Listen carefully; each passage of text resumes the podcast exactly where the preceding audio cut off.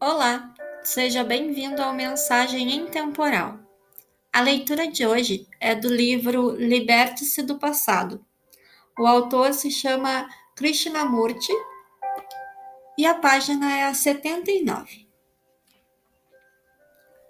Nunca as agonias da repressão nem a brutalidade da disciplina de ajustamento a um padrão conduzirão à verdade.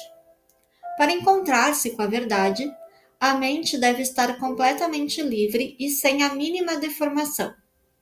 Mas, primeiramente, perguntemo-nos se desejamos realmente ser livres. Quando falamos de liberdade, estamos nos referindo à liberdade completa ou à libertação de uma certa coisa inconveniente, desagradável ou indesejável?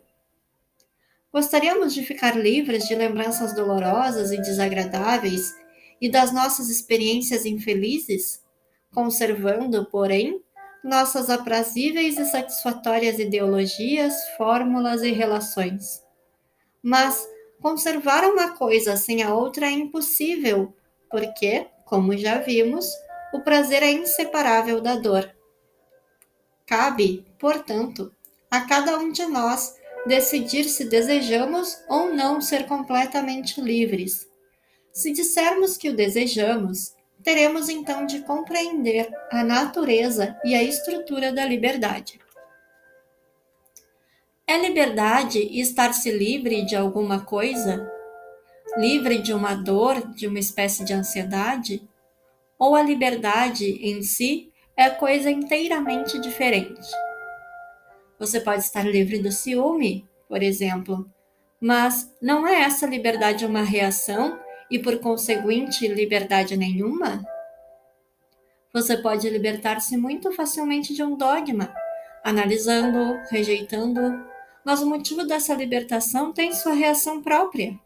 Porquanto, o desejo de nos livrarmos de um dogma pode dever-se a ter ele caído de moda, já não sendo conveniente. Ou você pode ficar livre do nacionalismo, por crer no internacionalismo ou porque sente que, economicamente, já não é necessário estar apegado a este estúpido dogma nacionalista, com sua bandeira e demais futilidades. Você pode facilmente rejeitá-lo. Ou pode reagir a um certo líder espiritual ou político que lhe prometeu a libertação como resultado de disciplina e de revolta.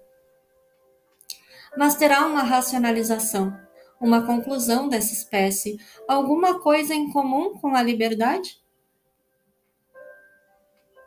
Se você disser que está livre de uma certa coisa, trata-se de uma reação, que depois se tornará outra reação, que produzirá uma outra maneira de ajustamento, uma forma de domínio.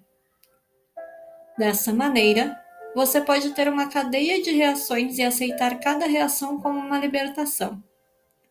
Mas isso não é libertação, porém apenas a continuidade modificada de um passado a que a mente está apegada.